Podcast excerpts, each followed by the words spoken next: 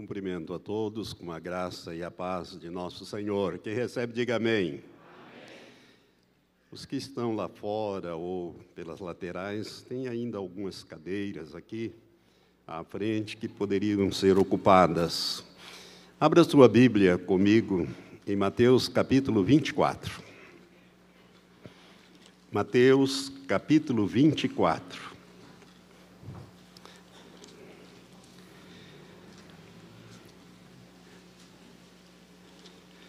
Convido você a se colocar em pé e leiamos a palavra de Deus, alguns versículos apenas, em Mateus 24, a partir do verso 15. Quando, pois, virdes estar no lugar santo, a abominação da desolação predita pelo profeta Daniel, quem lê entenda, então os que estiverem na Judéia fujam para os montes. Quem estiver no eirado ou no telhado, não desça para tirar as coisas de sua casa. E quem estiver no campo, não volte atrás para apanhar a sua capa. Mas ai das que estiverem grávidas e das que amamentarem naqueles dias. Orai para que a vossa fuga não suceda no inverno nem no sábado. Porque haverá então uma tribulação tão grande como nunca houve desde o princípio do mundo até agora, nem jamais haverá. E se aqueles dias não fossem abreviados, ninguém se salvaria, mas por causa dos escolhidos serão abreviados aqueles dias. Que Deus possa abençoar esta palavra ao teu coração. Senhor Deus, nós adentramos a tua presença mais uma vez nesse dia em oração para rogar ao Pai, para que pedir ao Senhor que neste momento o Senhor abra o entendimento do teu povo. Dê, Senhor, visões espirituais, que o Senhor mesmo esteja abrindo os olhos espirituais e ouvidos espirituais do teu povo para ouvir e entender a mensagem. Ó Deus, nós sabemos que tá, está muito próximo a vinda de Jesus. Por isso, nós te pedimos, Pai, prepara a tua igreja para este acontecimento. A nossa oração é sempre esta: Maranata, venha logo, Senhor Jesus. Em nome de Jesus nós oramos. Amém. Graças a Deus podeis sentar. Eu li um pequeno trecho do capítulo 24 de Mateus. Este é o último sermão que Jesus pregou. Na verdade, ele não pregou ao, ao, povo. Se você ler todo o capítulo 24 e o capítulo 25, é o mesmo assunto. Jesus está falando aqui da sua volta. Ele não tinha ido ainda e ele já está falando da volta. Por quê? Porque se você ler desde o início, você vai ver que quando Jesus estava saindo do templo, os discípulos, alguns discípulos chamaram-no para mostrar aqueles edifícios esplendorosos do Templo de Jerusalém que Herodes, o Grande, para agradar ao povo judeu, ele havia ampliado o segundo templo, que perto do primeiro, que fora construído por Salomão e destruído por Nabucodonosor, mais ou menos no ano 586 a.C., esse segundo templo era um templo é, sem aquele esplendor, sem aquela riqueza. E Herodes, para agradar aos judeus, ele não era judeu, ele era edomeu, e casado com uma judia, ele quis então ampliar o templo e fez algo esplendoroso. O templo onde Jesus pregou era extraordinariamente lindo e belo e ornamentado. Isto feito por Herodes o Grande. E os discípulos, mostrando algumas partes desse, chamando a atenção de Jesus para algumas partes, Jesus faz uma afirmação estupenda. Ele diz: Não vedes tudo isto? Em verdade vos digo que não se deixará aqui pedra em cima de pedra que não seja derribada.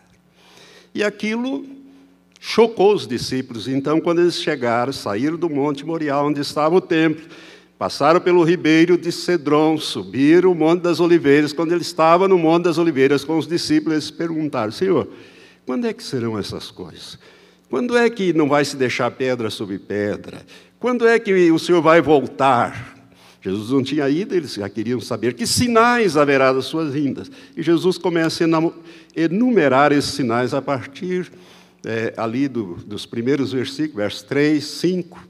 Se não me engano, ele começa a enumerar os sinais. E ele chega nesse ponto em que ele vai falar da grande tribulação. Irmãos, é, há 18 anos atrás eu ensinei sobre este assunto aqui na igreja. E faz 18 anos que eu não falo sobre isso.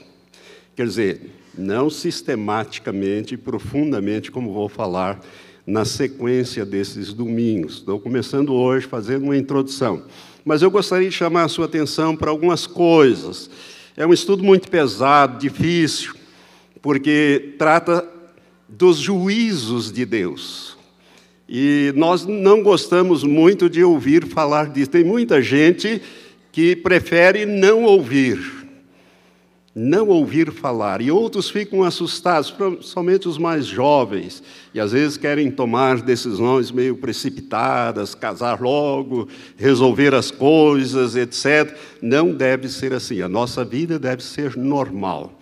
Até que Jesus venha, nós devemos levar uma vida normal, sem precipitação, sem confusão. Mas devemos estar preparados. Então, por que, que eu estou falando sobre este assunto? Porque eu entendo, pelos estudos ao longo de 30 anos, eu ministro há mais de 30 anos sobre esse tema da segunda vinda de Cristo, ou seja, sobre escatologia. E quanto mais eu estudo, mais eu aprendo. Né? Quanto mais eu estudo a palavra de Deus, mais eu pesquiso, mais eu aprendo. E de 18 anos para cá, muita coisa mudou. Então, não vai ser igual àquela ministração que eu fiz em 1998. Vai ser um pouco diferente, e por isso eu gostaria de chamar a sua atenção para esses detalhes e dizer ainda que existem três posicionamentos teológicos acerca da grande tribulação. Há os que entendem é, que ela durará sete anos. E, em princípio, nós poderíamos dizer que a grande tribulação ela não dura sete anos, ela dura três anos e meio. Mas há os que entendem que ela vai durar sete anos e que a igreja não passa pela grande tribulação, e eu quero dizer que não passa mesmo, porque Deus não nos destinou para a ira, mas para a salvação. A Bíblia diz isso.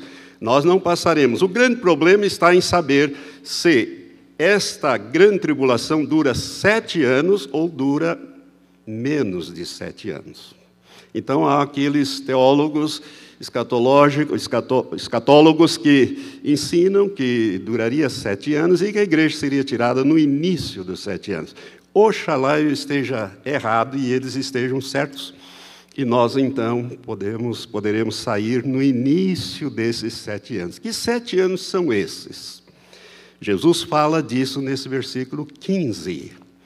Quando ele vai falar da grande tribulação, ele situa esse período dentro de uma profecia muito conhecida pelos judeus, porque é uma profecia para os judeus exclusivamente.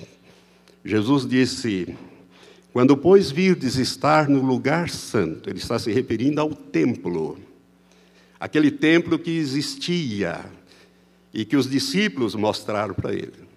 O templo tinha três partes: tinha os átrios, a parte exterior, aonde o povo ficava. O povo ficava nos átrios, os átrios das mulheres, os átrios dos gentios, os átrios do, dos homens, aquele espaço externo próximo do templo. No templo propriamente dito, que era o lugar santo, só entravam os sacerdotes. E no lugar santíssimo, ou santo dos santos, para a gente ter uma ideia do que eu estou falando, seria essa parte do púlpito. Aqui, então, seria os átrios, lá fora, pátio, lugar santo, o templo, e Santo dos Santos, ou lugar santíssimo, era o lugar onde estava a Arca da Aliança. Né?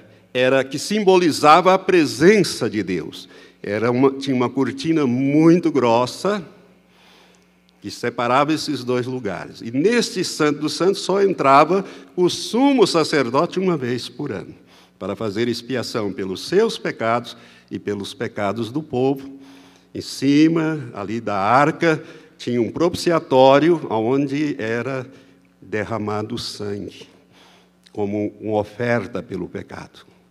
Isso era assim que funcionava. Por isso, quando Jesus diz: quando virdes estar no lugar santo, ou seja, nesta parte onde entrava o sacerdote, não no Santo dos Santos, no lugar santo. Porque no Santo dos Santos ninguém entrava, só o sumo sacerdote. Então, no lugar santo entravam e saíam os sacerdotes que vinham oferecer o sacrifício, o sangue do sacrifício, tinha também altares ali, etc. Ali tinha o candelabro, significava a presença de Deus, etc. Então Jesus ele está dizendo: olha, quando vocês virem que está lá no Santo dos Santos, a abominação da desolação predita pelo profeta Daniel. Então ele dá uma indicação precisa. E se você for no livro do profeta Daniel, só existe uma profecia que fala desse acontecimento, em que, num determinado momento, vai haver uma violação do lugar santo. É a profecia de Daniel, capítulo 20, a partir do verso, capítulo 9, a partir do verso 20 até o 27. O anjo traz, o anjo Gabriel traz uma revelação sobre as 70 semanas de anos proféticos, que eu já ministrei aqui sobre as 70 semanas. 69 dessas 70 já se cumpriram. A última se cumpriu quando os judeus rejeitaram a Jesus e disseram a Afonso Pilatos: crucifica-o, crucifica-o, crucifica-o. Deus fez parar ali a história profética do povo de Israel, profética, não a história secular, a história profética, abriu um parênteses e revelou um mistério que estava oculto no Antigo Testamento, que é a formação da igreja, do qual Cristo é a cabeça e nós somos o corpo. Você não acha no Antigo Testamento nenhuma referência à igreja. É um mistério. O apóstolo Paulo vai discorrer sobre isso em vários lugares do Novo Testamento. Efésios, capítulo 2, e em outros textos, Colossenses, ele vai falar desse mistério que esteve oculto. E só foi revelado quando os judeus rejeitaram o seu Messias. Foi por isso que Jesus, quando ele estava entrando em Jerusalém, naquela semana que ele foi crucificado, naquele dia, que é o chamado Domingo de Ramos, né, que o povo cantava Osanas, Osanas ao filho de Davi, em cima de um, de um jumentinho, ele parou, olhou para Jerusalém e chorou.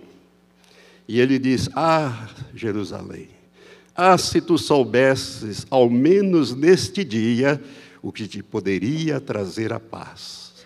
Mas isso está encoberto aos teus olhos. E ali Jesus profetizou: porque dias virão em que te cercarão por todos os lados e te apertarão.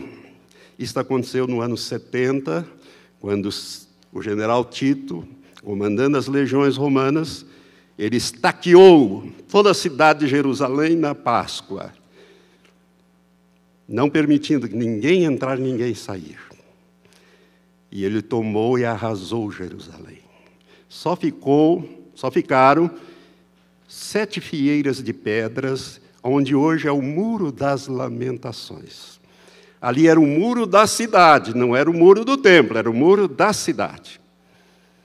Ele deixou aquelas sete fieiras de pedras para que o povo pudesse ver no futuro o poderio das legiões romanas. Flávio José, historiador, que acompanhou Tito nessa campanha, descreve essas coisas. Isso é história. Isso no ano 70. E ali morreram mais de um milhão e cem mil judeus nessa tomada de Jerusalém. E o resto foi feito escravo alguns levados para Roma para construir o Coliseu Romano. Tem lá o Arco de Tito. Se você for ao lado do Coliseu, tem o Arco de Tito, que mostra o triunfo dele sobre Jerusalém. E os restantes espalhados pelo mundo, e assim eles viveram 1878 anos, sem governo, sem território, sem bandeira, apenas com o Deus de Israel e a língua, que foi se misturando ao longo do tempo. Mas ficou uma semana de anos para trás. Ficaram então sete anos. E Deus fez parar ali a história. Agora Deus está tomando providências nos nossos dias. Ele trouxe de volta o povo de Israel, restabeleceu o país.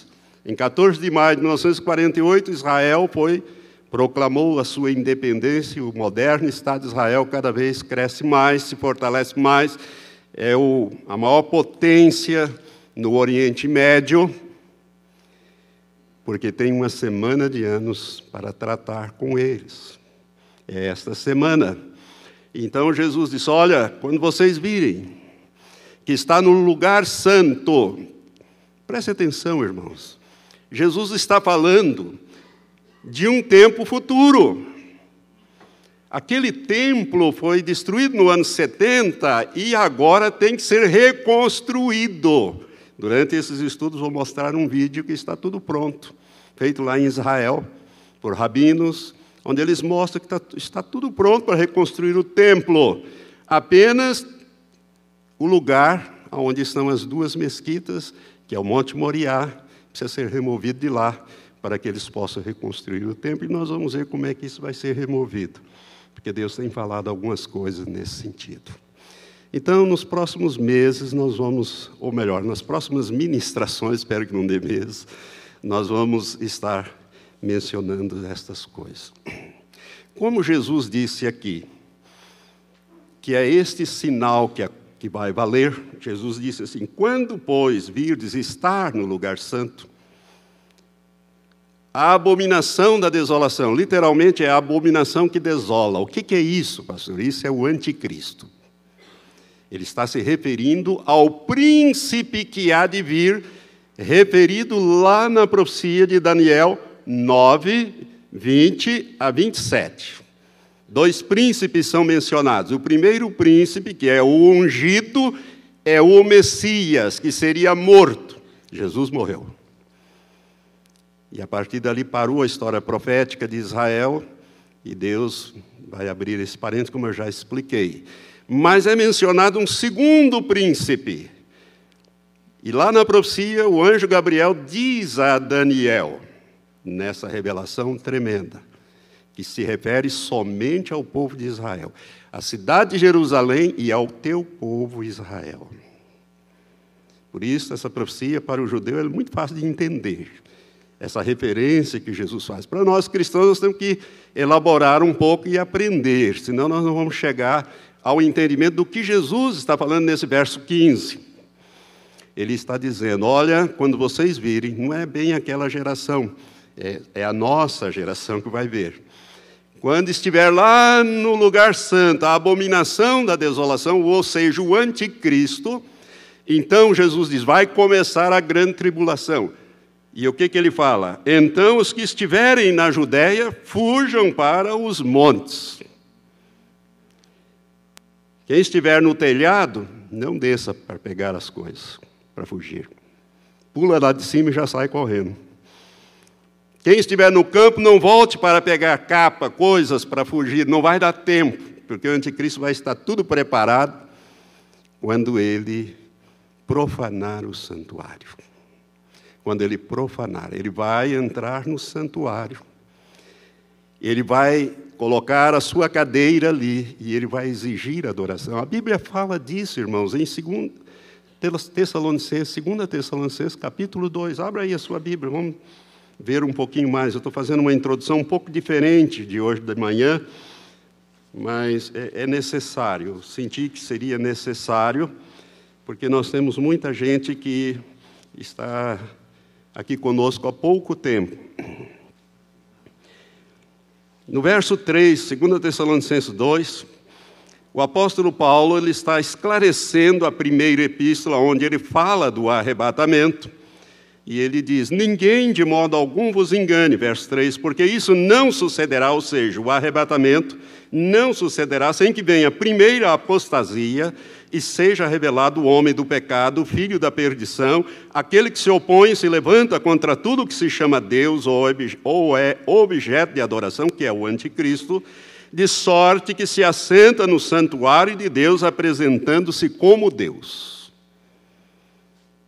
Jesus tinha dito antes: Olha, quando vocês virem no lugar santo, a abominação da desolação predita pelo profeta Daniel, e se você for lá no capítulo 9, no verso 25, você vai ver que o anticristo, que é o príncipe que há de vir, ele vai fazer uma firme aliança para durar uma semana de anos, sete anos, com o povo de Israel.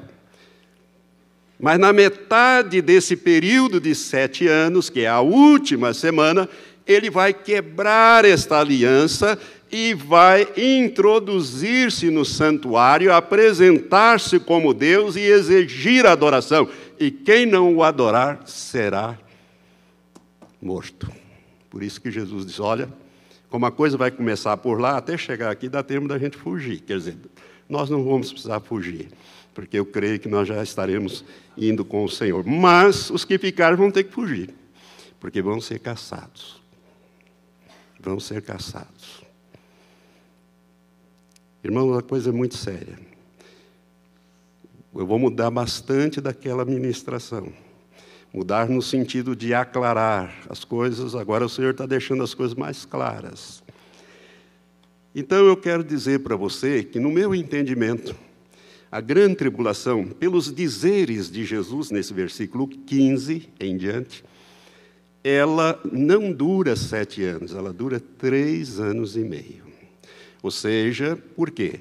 Porque vai ser feito um tratado com Israel vai ser autorizada a reconstrução desse templo que será profanado, que será o terceiro templo.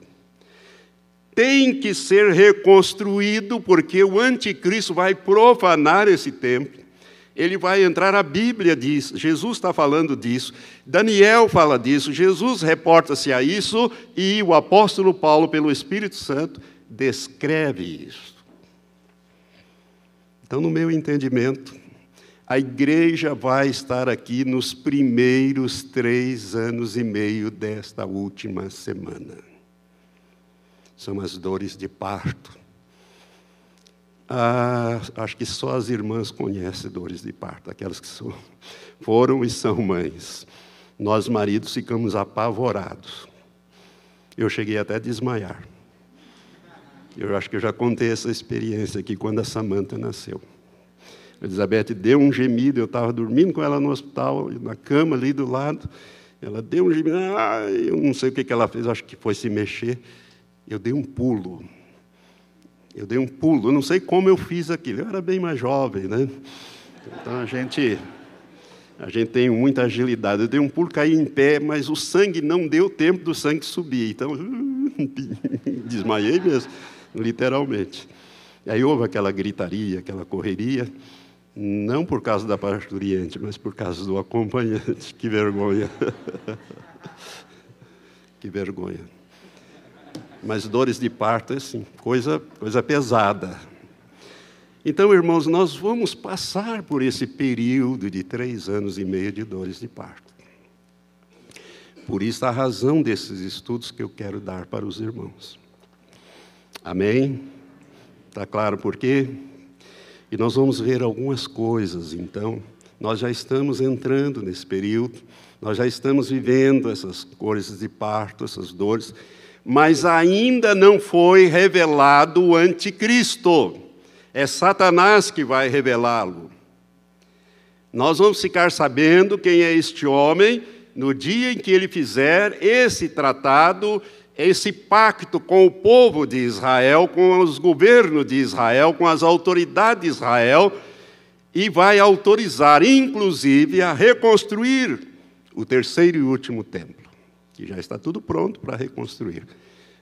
Mas tem que ser reconstruído no Monte Moriá. E no Monte Moriá, exatamente por ali, onde está a mesquita de Omar, é mais ou menos ali que seria reconstruído o terceiro templo. E não pode mexer naquele governo, não deixa mexer. Senão seria uma guerra com os árabes. Mas Deus vai tomar providência e nós vamos ver que providências são essas que já estão a caminho. Já estão a caminho. Por isso, irmãos, esse estudo é muito importante para que você possa entender. Deus ele fala em Isaías, no capítulo 46, versos 9 e 10, Deus diz assim: Lembrai-vos das coisas passadas, desde a antiguidade, que eu sou Deus e não há outro. E Deus repete: Eu sou Deus e não há outro semelhante a mim, que anuncie o fim desde o princípio e desde a antiguidade as coisas que ainda não sucederam que digo: o meu conselho subsistirá e farei toda a minha vontade. Irmãos, só Deus conhece o futuro. Então ele diz: Eu anuncio o fim desde o princípio. Quando nós olhamos para a Bíblia, se você olhar no livro de Gênesis, você vai ver um juízo de Deus que houve. E se você olhar para o livro do Apocalipse, você vai ver o juízo de Deus que virá.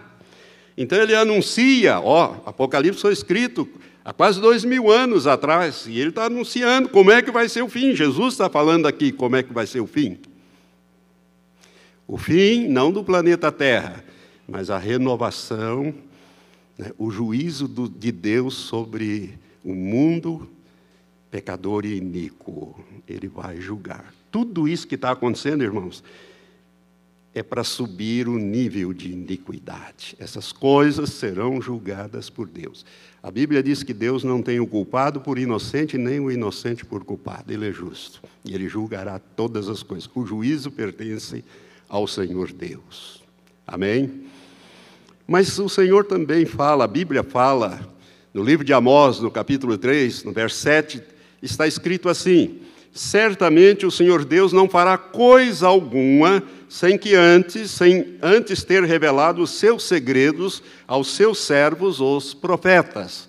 Então, Deus ele revela não somente nas escrituras, mas também na medida em que vai se aproximando o tempo do cumprimento de certas profecias, Deus usa profetas para aclarar e chamar a atenção, tocar a trombeta, dizer: olha, está chegando a hora, é assim, é assado. Existem dois profetas que eu já falei sobre eles aqui, está no meu site, tem lá na primeira página.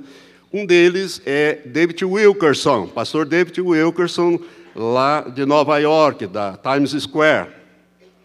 E o outro, também já mencionei, no mesmo estudo eu falo de três profetas, e esses dois são profetas bem aprovados nas profecias que fizeram se cumpriram, estão se cumprindo, e o outro é o médico keniano, o Dr. David Edward O'War. Eu acho que é assim que pronuncia, não sei bem. Uns dizem O'War, outros dizem O'War, é mais ou menos por aí.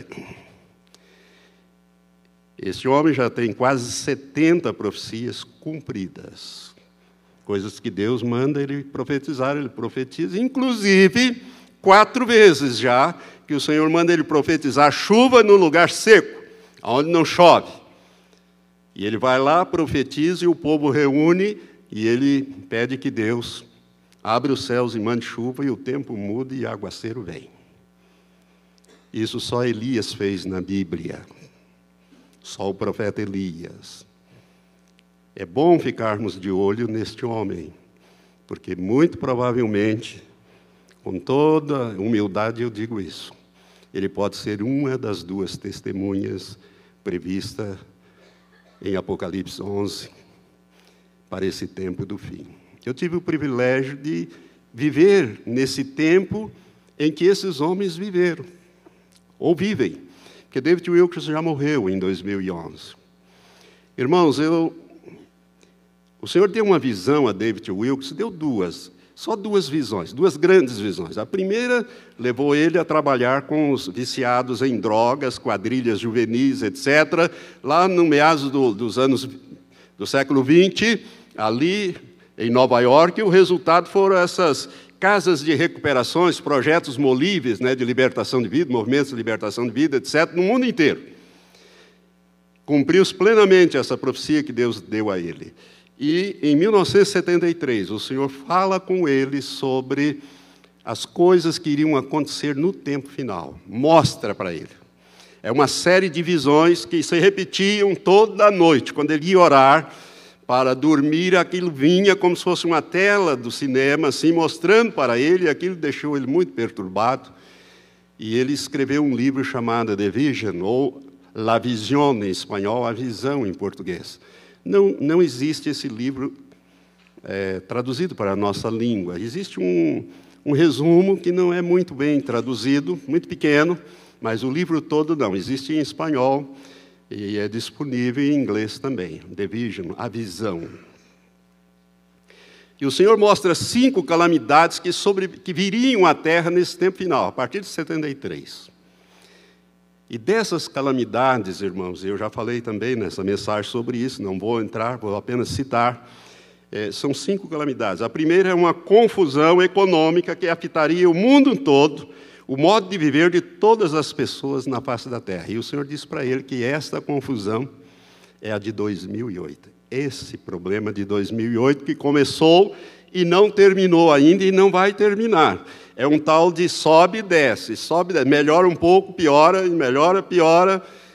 E antes dele falecer em 2011, o Senhor disse para ele que essa visão que ele havia mostrado da, da confusão econômica em 2008, que ele mostrou lá na visão, é essa de 2008 que só terminaria quando o anticristo assumisse o poder sobre a terra.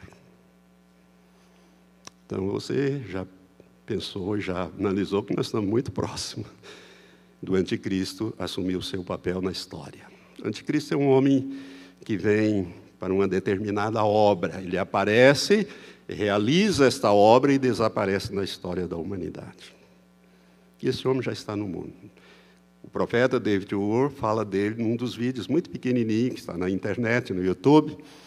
O Senhor já mostrou ele para ele várias vezes. Toda vez que esse homem vai falar na televisão, ele é um líder político da Europa, Toda vez que ele vai manifestar, o Senhor mostra o que, que ele vai falar e com quem ele interage. Mostra para o profeta David War. Isso ele diz nos seus vídeos.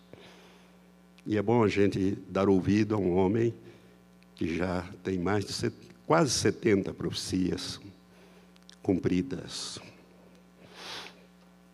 Mas Deus fala também da outra calamidade, a segunda, é das drásticas mudanças do clima no mundo inteiro. Grandes terremotos, terremotos violentos, a natureza com dores de parto, sinais e mudanças climáticas sobrenaturais que os cientistas não sabem como explicar isso. Irmãos, é uma coisa impressionante. Sexta-feira chegou a 32 graus em Umuarama. No sábado, veio para 14. A gente teve que acordar de noite, agarrar os cobertor, botar em cima para varar o restante da madrugada, porque o clima choveu e veio aquele vento e derrubou tudo, a massa polar entrou. Hoje de manhã, quando eu vinha para a igreja, que eu levantei sete horas, era sete, estava sete graus, cheguei aqui com nove graus. E agora 14, aqui dentro está quente, porque está todo mundo exalando calor, eu já estou quase querendo tirar esse paletó. Mas lá fora está frio. Então há uma mudança climática violenta. Se você olhar, é no mundo inteiro. Coisas que nunca aconteceram em determinado lugar estão acontecendo. Né? Cai aquelas pé d'água, aquele aguaceiro, mata gente, vento que derruba caminhão, vira caminhão, vira jamanta, carreta. Coisas espantosas no Brasil e no mundo, no mundo inteiro. O clima está totalmente desequilibrada. Ele, Deus mostrou essas calamidades para ele. E a terceira seria uma inundação de imundícia. Se você olhar na televisão hoje, as novelas, televisão, está uma imundícia. Não dá para você ver mais nada, nem noticiário, porque nos intervalos passa aquelas propagandas indecentes. Olha para como está o mundo hoje, irmãos. Né? E a revolta dos filhos contra os pais, os pais contra os filhos, ou seja, esfacelamento da família.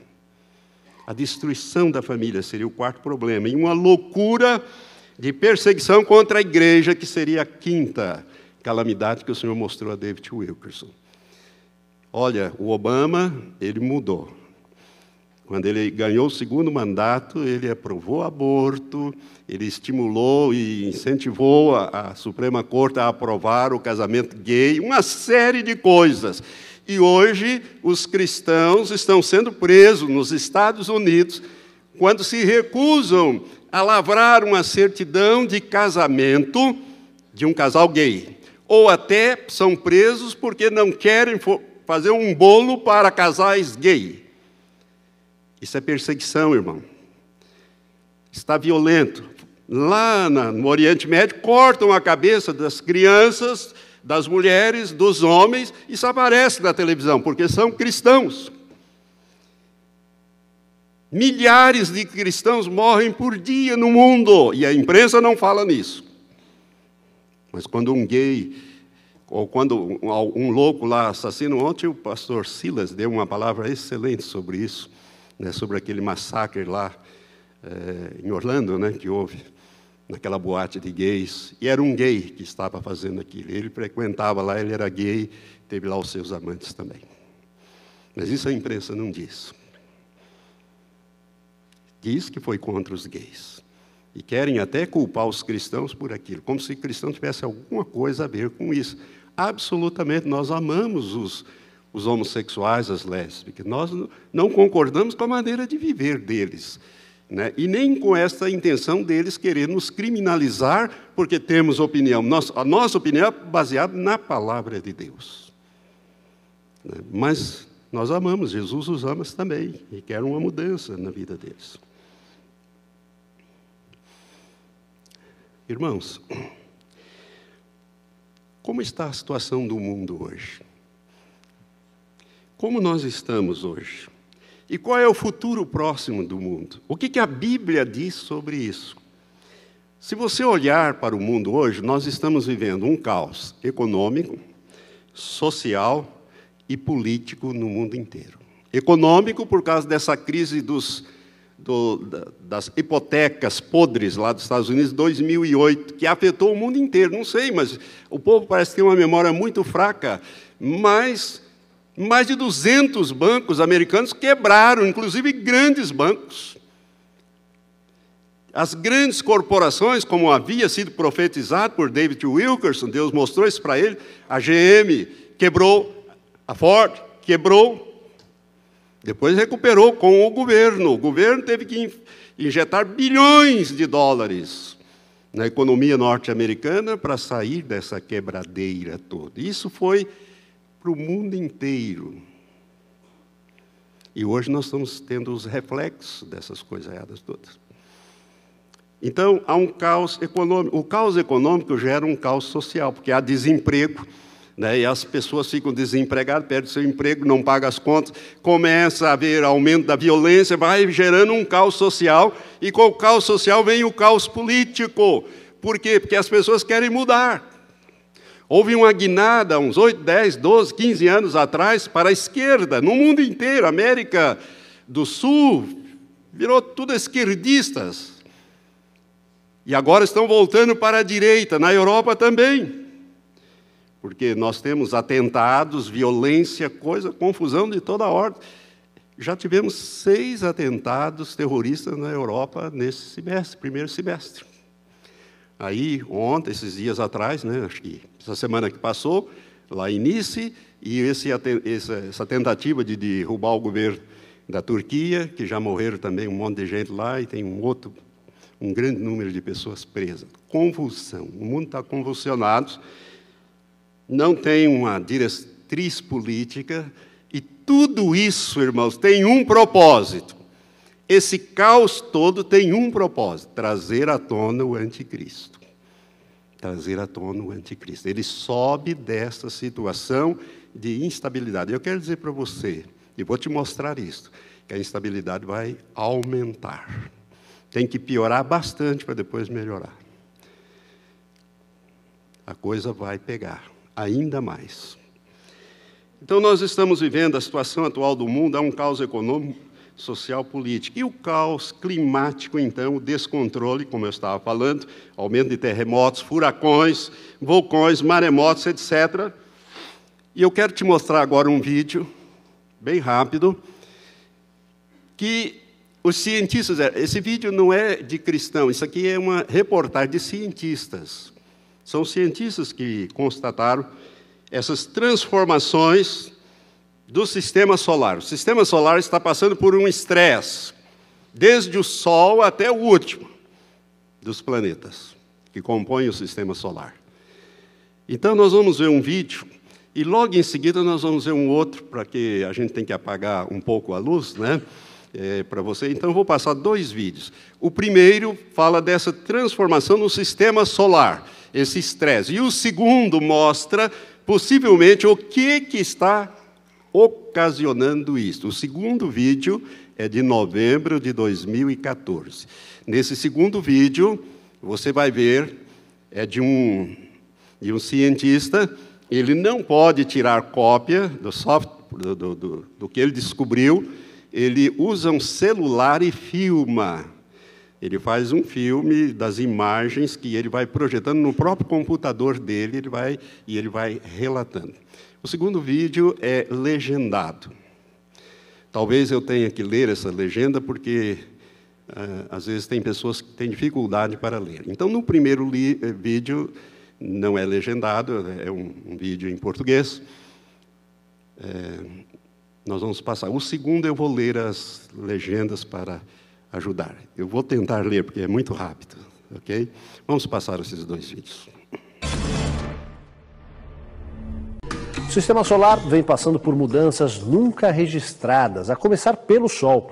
Cientistas de vários países vêm acompanhando as transformações para tentar antecipar alguma alteração drástica que possa afetar os demais planetas, inclusive a Terra. Começar pelo Sol, que é o centro do nosso sistema e responsável por toda a vida existente na Terra.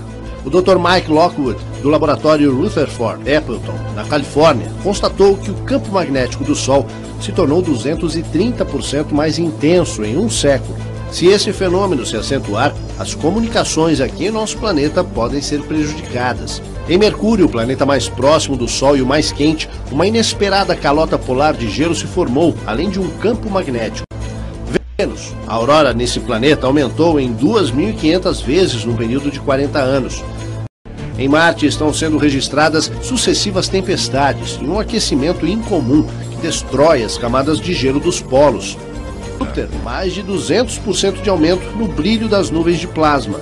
Os gigantescos cinturões de nuvens na atmosfera do planeta mudam de cor constantemente, e focos de radiação surgem e desaparecem de uma hora para outra, enquanto corpos celestes mergulham a todo instante nas nuvens do planeta. Em Saturno registram-se alterações sensíveis na atmosfera, como o aparecimento de raios, especialmente na área equatoriana, Urano, grandes mudanças no brilho, além de intensa formação de nuvens. Vale lembrar que esse planeta era conhecido por ter uma atmosfera bastante calma. Netuno, aumento de 40% no brilho da atmosfera. Plutão, a pressão atmosférica cresceu em 300%. Na Terra, registra-se uma alteração no eixo do planeta, além de evidentes mudanças climáticas. A atividade vulcânica aumentou 500% entre 1875 e 1975 enquanto o número de terremotos cresceu 400% desde 1973. Apenas nas três décadas situadas entre 1963 e 1993, o número de desastres naturais, como furacões, deslizamentos e inundações, aumentou 410%.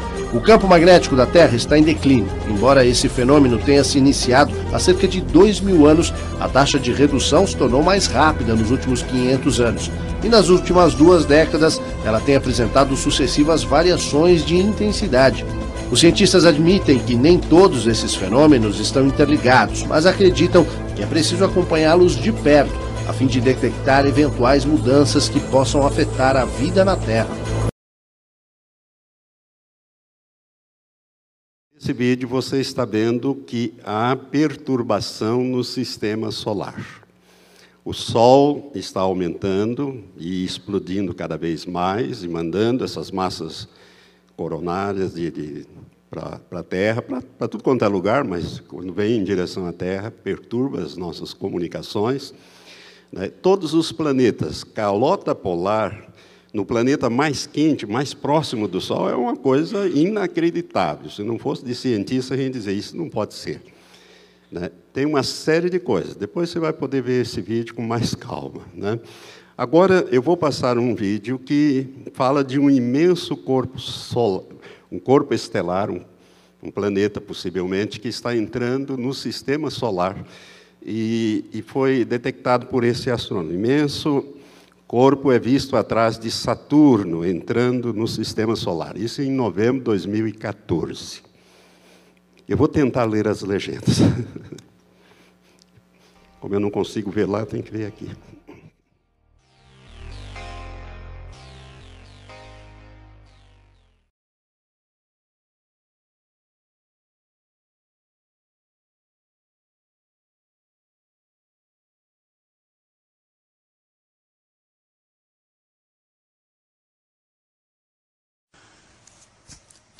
Yes, my name is Ken, and I work as a, an astronomer and a scientist for a government agency. That is all that I can say at this time.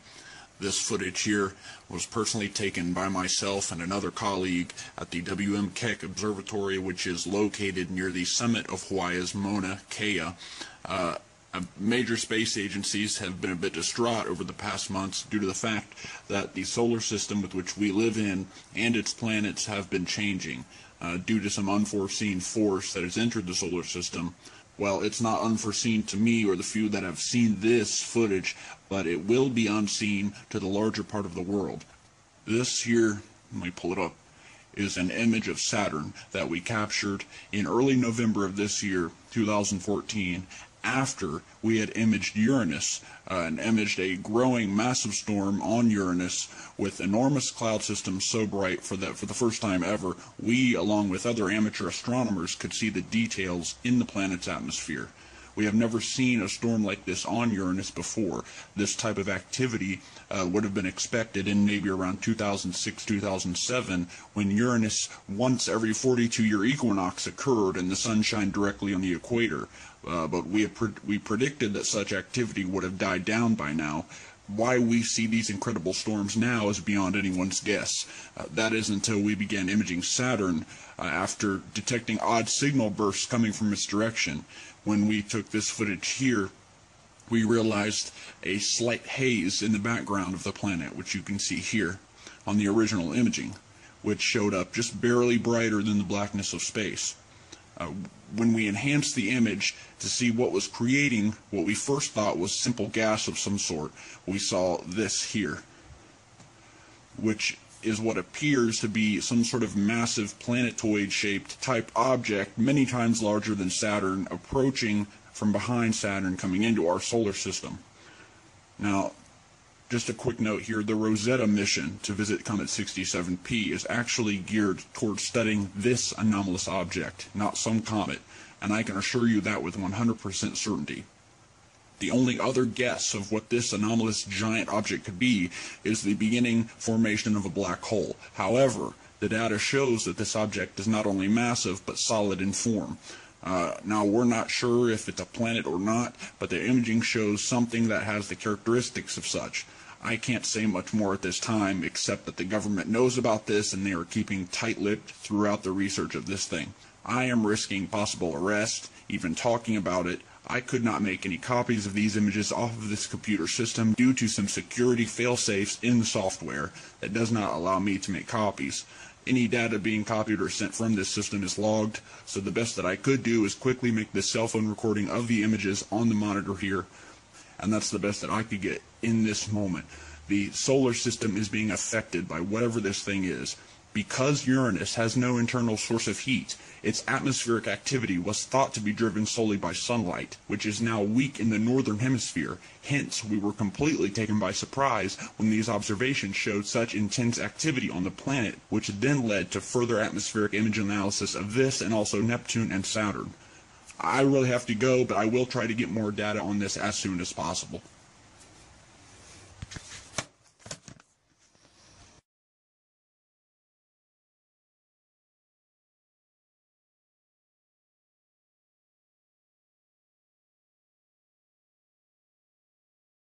Mostra esse corpo massivo por trás do planeta Saturno. O planeta Saturno é depois de Júpiter o segundo planeta mais maior, massivo nosso. Aliás, ele não é, ele não é tão massivo, mas ele é massivo, mas uh, ele tem parte de gás.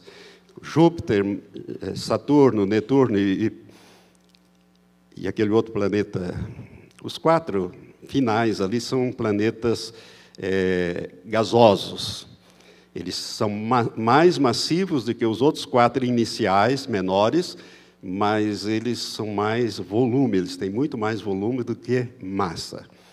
Mas seja lá o que for, se você percebeu, depois você pode ver isso na, na internet, né? você percebeu que há uma perturbação no sistema solar. Aquele primeiro vídeo mostra essa perturbação que está ocorrendo.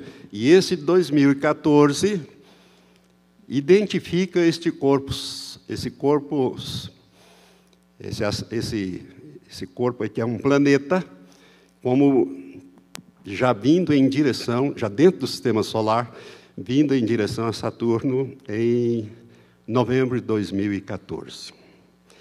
Então, o que eu quero mostrando isso aqui, eu vou depois ir mais fundo nisso, vou mostrar outras coisas, e não dá para a gente ler praticamente, se, não sei se alguém conseguiu ler todas as legendas, eu quando vou ler essas legendas, eu vou dando um stop, né, leio, solto, leio, solto, senão não consegue é, é, ler. Mas o que, que eu estou querendo dizer, irmãos? É que o sistema solar está passando por um estresse. E isto está ligado a esse tempo do fim que nós estamos vivendo. A Bíblia fala destas coisas. Eu quero que você se lembre de algumas profecias. Jesus falou disso, eu vou tocar nisso mais para frente. O apóstolo Pedro diz que os céus passarão com um grande estrondo, e os elementos ardentes se fundirão, e a terra e as obras que nela há se queimarão. Isso está lá na segunda epístola de Pedro. Jesus fala também desse período de dificuldades. A Bíblia ela é um livro muito preciso quando você consegue entender e juntar as partes. É como um grande quebra-cabeça que você vai juntando as peças. Então, o que eu queria dizer para você, nesse primeiro momento de introdução, é de que há um caos climático no mundo, e isto vem dessas mudanças no sistema solar.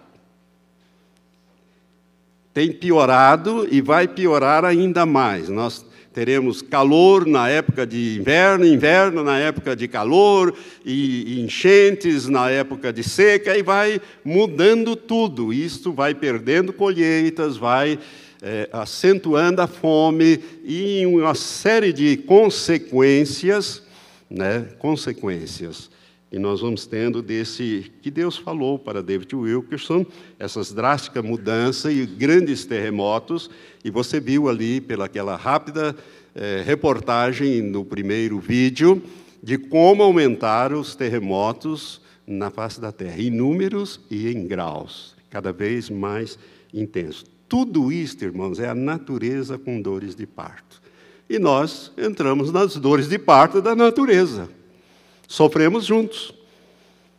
E a igreja está aqui e nós vamos. Então nós precisamos estar ciente dessas coisas que estão acontecendo. Eu pensei em avançar mais, mas meu tempo está indo embora. Uma outra uma outra coisa que nós precisamos observar na situação atual do mundo e do futuro próximo é o declínio ético e moral da humanidade.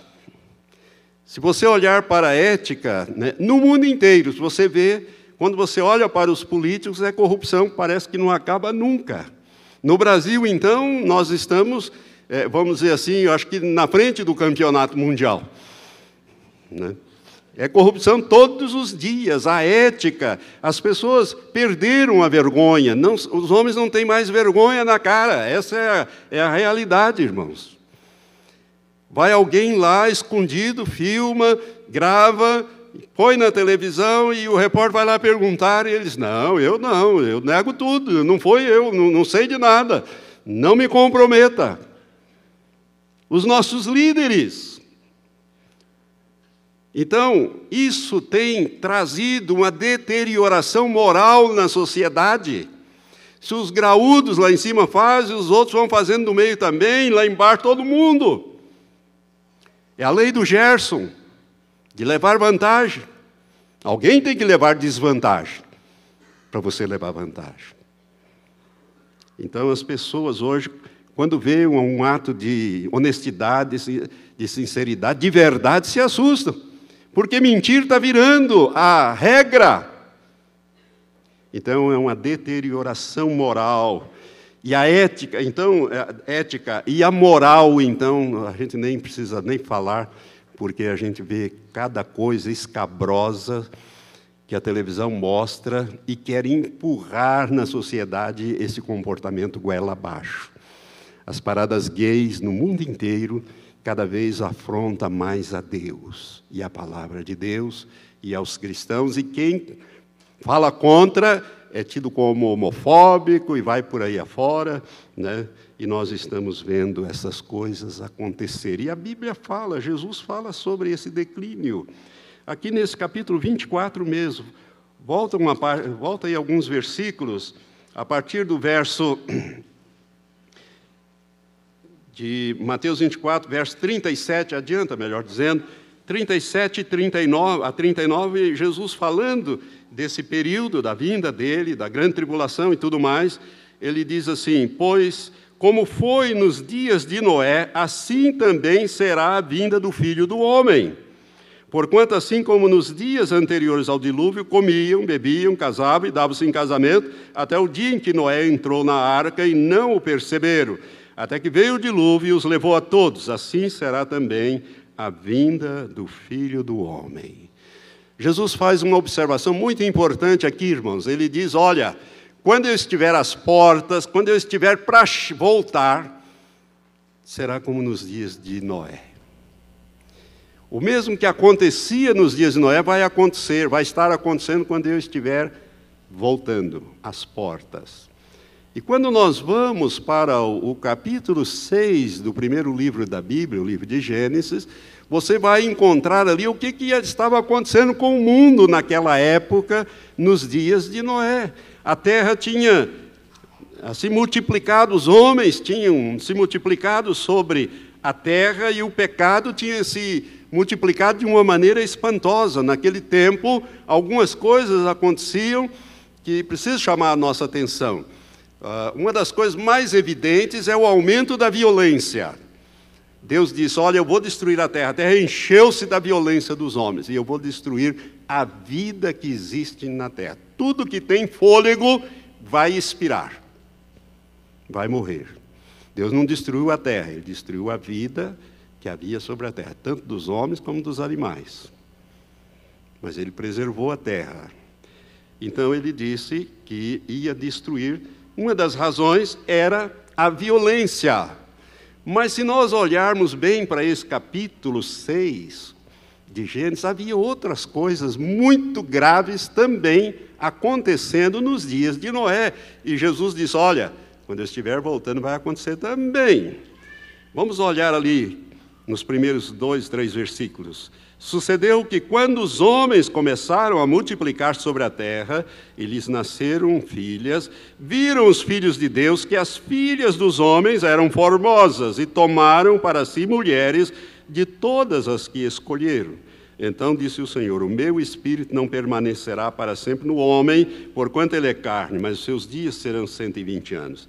Naqueles dias estavam os nefilins na terra, e também depois quando os filhos de Deus conheceram as filhas dos homens, as quais lhe deram filhos. Esses nefilins eram os valentes, os homens de renome que houve na antiguidade. Então, Jesus disse: Olha, quando eu estiver para voltar, vai haver essa corrupção do gênero humano. O que, que é isso aqui, irmãos? Esses filhos de Deus aqui não, não são outros senão os anjos caídos. Os anjos caídos. Os anjos caídos tomaram mulheres bonitas que eles gostaram e as possuíram e geraram outros seres que são seres híbridos, parte angelicais caídos, vamos dizer, filhos de anjos, e filhos de homens. São seres híbridos. Pastor, mas anjo não tem sexo. Quem que diz que não tem sexo? As pessoas interpretam mal o que Jesus falou sobre este assunto. E baseiam-se ali para dizer que anjo não tem sexo. Mas Jesus não disse que anjo não tem sexo. Ele está falando de outra coisa quando ele aborda este assunto, em Lucas capítulo 20. Abra sua Bíblia lá, em Lucas capítulo 20, porque eu tenho que fazer essa breve digressão, porque eu tenho que falar mais ainda sobre esse problema. Porque ele vai surgir, já surgiu, está surgindo, e vai se agravar e muito sobre a face da terra. A partir do verso 17, nós lemos: Então chegaram então alguns dos saduceus que dizem não haver ressurreição e, e perguntaram-lhe: Mestre, Moisés nos deixou escrito que se morrer alguém tendo mulher, mas não tendo filhos, o irmão dele case com a viúva e suscite descendência ao irmão, ao irmão falecido. Havia, pois, sete irmãos. O primeiro casou-se e morreu sem filhos. Então o segundo, e depois o terceiro, e assim casaram com a viúva, e assim todos os sete, e morreram, sem deixar filhos. Depois morreu também a mulher. Portanto, na ressurreição, de qual deles será ela esposa? Pois os sete por esposa tiveram. Respondeu-lhe Jesus: Os filhos deste mundo casam-se e dão em casamento mas os que são julgados dignos de alcançar o mundo vindouro e a ressurreição dentre os mortos, não se casam nem se dão em casamento. Por quê? Porque já não podem mais morrer, pois são iguais aos anjos, imortais como os anjos. Não está falando de sexo, ele está falando da imortalidade daqueles que alcançarem a vida eterna. Serão semelhantes aos anjos, imortais como os anjos, não podem morrer. Nós vamos receber um corpo imortal, semelhante ao que Jesus tinha quando ressuscitou. Então, por que, que nós não vamos precisar gerar filhos? Porque Deus não tem netos, bisnetos, trisnetos. Não tem a nossa família. Nós não vamos fazer família no céu. Nós seremos como os anjos, imortais. Então, por que, que o homem precisa casar e gerar filho? Porque o homem é mortal. Ele tem que deixar descendência, senão a humanidade tinha acabado lá com Adão e Eva. Mas o plano de Deus era que gerasse filhos, povoasse a terra. Agora, Jesus está tratando do assunto aqui, se você olhar com toda a atenção, você vai ver que Jesus não está falando de sexo de anjo, ele está falando de imortalidade dos anjos, que seremos imortais como os anjos. Portanto, não tem necessidade de casar. Mas que anjo tem sexo? Tem, tanto que esses filhos de Deus, que são os anjos caídos, eles geraram nas mulheres filhos, que eram os nefilins. Aí, quando você vai para a raiz desta palavra, Nefilim, essa palavra Nefilim é uma palavra hebraica, quando você vai estudar este assunto, esta, a raiz dessa palavra vem é, da palavra Nefal, que no hebraico significa caídos. Nefal significa caídos. Então geraram Nefilins. Quando a Bíblia foi traduzida 200, cerca de 180 a 200 anos antes de Cristo, que ela foi vertida do hebraico, a Bíblia hebraica, porque não existia o Novo Testamento ainda. Né? Então, o, o texto hebraico, a Bíblia, o Antigo Testamento, foi vertido para o grego pelos 70 sábios de Alexandria. Eles traduziram para o grego, ao traduzir para o grego, eles usaram Nesta palavra nefal, eles usaram a palavra gigantes, que foi transliterada para o português como gigantes. Mas literalmente no grego, gigantes, no grego, significa da terra, nascido da terra. Ou seja, para o hebraico, eram os caídos. Para o grego, nascidos da terra. O que, que era? Os híbridos que eram homens gigantescos, de alta estatura. Por que, que Deus mandou o dilúvio? Por causa da corrupção, dessa contaminação. Qual foi a estratégia do diabo? O diabo tinha ouvido Deus falar: olha, lá no jardim do Éden, quando julgou o pecado do homem, da semente da mulher nascerá um que vai esmagar a tua cabeça. Ele então quis contaminar a semente. E ele usou o sêmen dos filhos caídos para gerar na mulher seres híbridos, contaminar o DNA, os genes, para que Jesus, a descendência que sabia que ia nascer, Deus ia cumprir na plenitude dos tempos essa profecia, viesse contaminada. Ele tentou fazer isso. Deus então mandou o dilúvio e destruiu tudo que respirava sobre a terra. Mas antes de fazer isso, ele foi procurar alguém que não estava contaminado nos seus genes, nas suas gerações. E a Bíblia diz nesse capítulo 6 que ele achou um homem. E disse o Senhor, verso 7: Destruirei da face da terra o homem que criei, tanto o homem como o animal, os répteis e as aves do céu, porque me arrependo de os haver feito. Noé, porém, achou graça aos olhos do Senhor. Estas são as gerações de Noé. Ele era homem justo e perfeito em suas gerações e andava com Deus. O que significa isso, irmãos? Esta palavra perfeito. Noé era justo e perfeito nas suas gerações. Não havia contaminação dos genes na geração de Noé. Por isso, Deus separou Noé, a mulher dele, os três filhos e as três noras, que não tinham filhos ainda. E um casal de cada animal para sobreviver, para repovoar a terra, mas o resto ele destruiu tudo. Tudo por causa da contaminação. Os homens viviam 800, 900 anos, pecavam, pecavam, pecavam, foram contaminando as gerações. Então, essa palavra, essa palavra é, no hebraico, essa palavra justo e perfeito, essa palavra perfeito no hebraico, é, é, é a palavra tamiim, que significa literalmente sem mancha, sem nódoa, sem defeito, sem deformação, nas suas gerações. Não havia mancha, não havia nódoa, não havia defeito, não havia contaminação. Deus separou Noé para dar continuidade aos seus planos. Mas destruiu todo o resto. Moisés escreveu o livro de Gênesis recebeu a revelação de Deus. E se você olhar no verso 4 diz assim: ele, Moisés, que escreveu isso aqui, muitos séculos depois. Daqueles dias estavam os nefilins na terra e também depois. Porque se a coisa tivesse sido resolvida com o dilúvio, não havia esse receio. Tinha tudo começado de novo.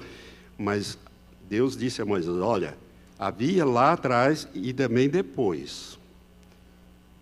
Irmãos, é por isso que a gente, quando lê o Antigo Testamento, muita gente não aceita o Deus de Israel. Por quê?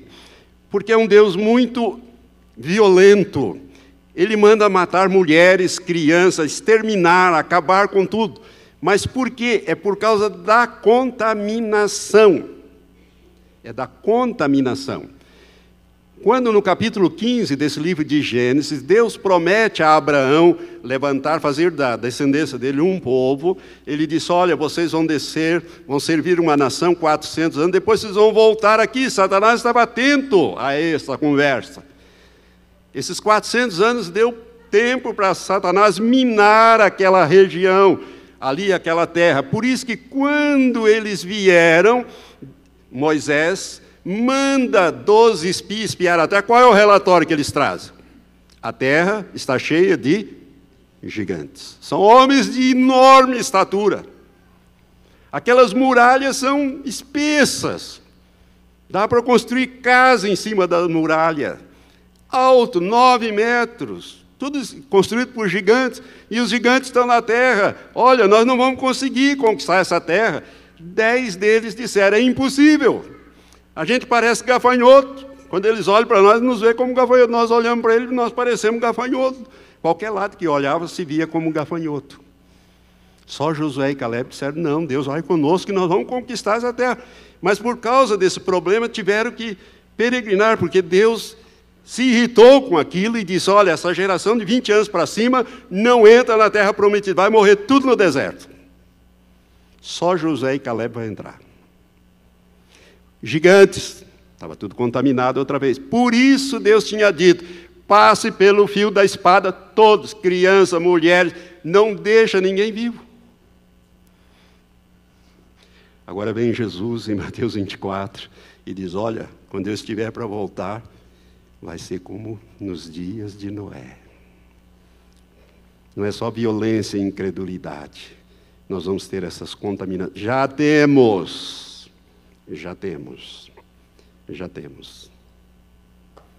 Mas disso eu vou falar mais para frente. Eu só vou dizer para você que toda essa coisa, irmãos, está se aproximando do fim. Vai, está chegando o tempo de Deus exterminar novamente. De Deus julgar. Por isso que os juízos de Deus são pesados. Por causa da contaminação do gênero humano. Deus lhes envia a operação do erro para que creiam na mentira.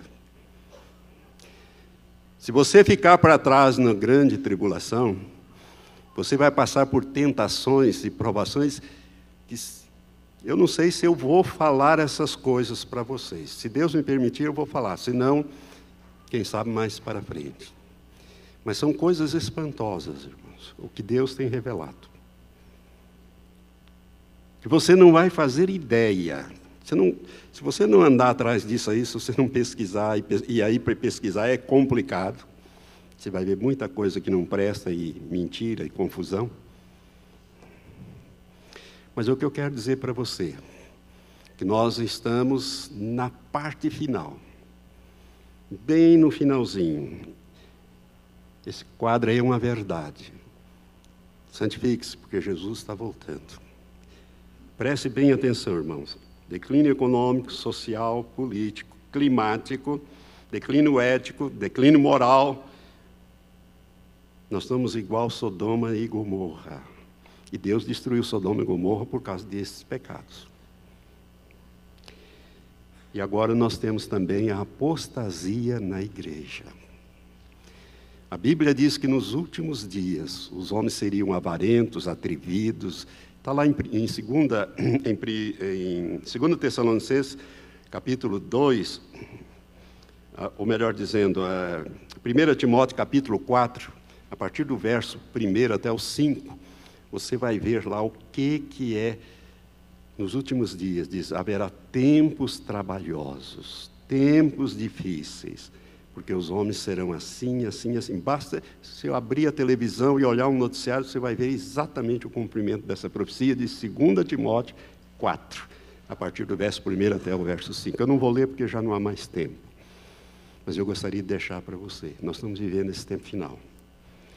Tudo isso, irmão, tá, vai conduzir num ponto só. E qual é este ponto? Terceira Guerra Mundial. E nessa Terceira Guerra Mundial vou falar no próximo domingo e vou adiantando essas outras coisas. Eu vou passar para os irmãos alguns vídeos. Por isso, venha preparado no teu coração para mudanças na tua vida. Prepare-se, porque nós vamos ter muita coisa que você e eu não esperávamos. Eu fiquei assustado. Eu sabia que essas coisas vinham, mas não sabia que vinha com tanta intensidade e nem dessa maneira e nem tão perto como está. Não sei quando vai ser, mas sei que está próximo. Agora você precisa ficar preocupado com isso? Não. Você e eu não precisamos ficar preocupados. Se você tem Jesus na tua vida, não fique preocupado. Por quê? Porque a Bíblia nos dá promessas de que Ele faz diferença entre aquele que o serve e aquele que não serve. Deus sempre fez e vai fazer novamente. Ele disse: Eu vou fazer outra vez. E vocês vão ver. Que eu faço diferença entre aquele que me serve e aquele que não me serve. Entre aquele que me teme e aquele que não me teme. Deus diz no Salmo 91: Mil cairão ao teu lado, dez mil vão cair à tua direita, e somente com os teus olhos olharás e verás a recompensa dos ímpios. Preste atenção no que Deus fala, é dos ímpios. Eu vou dar ordem aos meus anjos para te guardar. Então, irmãos, está chegando o momento de nós partirmos, mas para partir, tem que passar por dores de parto. E dores de parto sofre a mãe e sofre a criança também. Que nascer é traumático. Por isso que o bebezinho já nasce sorrindo, já nasce gritando. Como a gente costuma dizer, berrando, gritando apenas os pulmões. E quando ele não está afim de gritar, o médico dá umas palmadinhas ali que ele já abre o berreiro no mundo. É assim, irmãos. Nós estamos chegando nesse período dessas intensificações das dores de parto. A igreja estará aqui. Deus não nos deixa no escuro, Ele anuncia o fim, Ele detalha isso para nós, para que nós nos preparemos para este tempo. E ainda nos dá a promessa de que Ele vai fazer diferença e vai nos guardar. Por isso, não se apegue às coisas materiais, apegue-se ao Senhor. Coloque-se no esconderijo do Altíssimo se você ainda não está lá. E o esconderijo do Altíssimo é Jesus Cristo na tua vida. Amém? Vamos ficar em pé. Senhor Deus, eu quero te agradecer por essa breve meditação, mas também profunda. Ó oh, Pai, fala ao Senhor mesmo, através do teu Espírito Santo, testificando essas coisas no coração dos meus irmãos e irmãs. Prepara a tua igreja, Senhor, para atravessar por esse período de dificuldades, mas que nós iremos ao encontro do Senhor nos ares. Prepara a tua igreja para subir. Desgruda, Senhor, cada um dos suas, das suas coisas aqui na terra a nossa pátria não é aqui, nós estamos aqui de passagem. Nós estamos indo para a casa do nosso Pai. Que nós não prendamos-nos como a mulher de Ló fez com as coisas materiais. Que aprendamos, Senhor, a confiar no Senhor para breve nós estarmos para sempre com o Senhor. Maranata é a nossa oração. Eu abençoo esta congregação e o faço em nome de Jesus. Amém, Senhor. Dá um abraço quem está perto de você. Diga: prepare-se, meu irmão, vamos nos preparar juntos.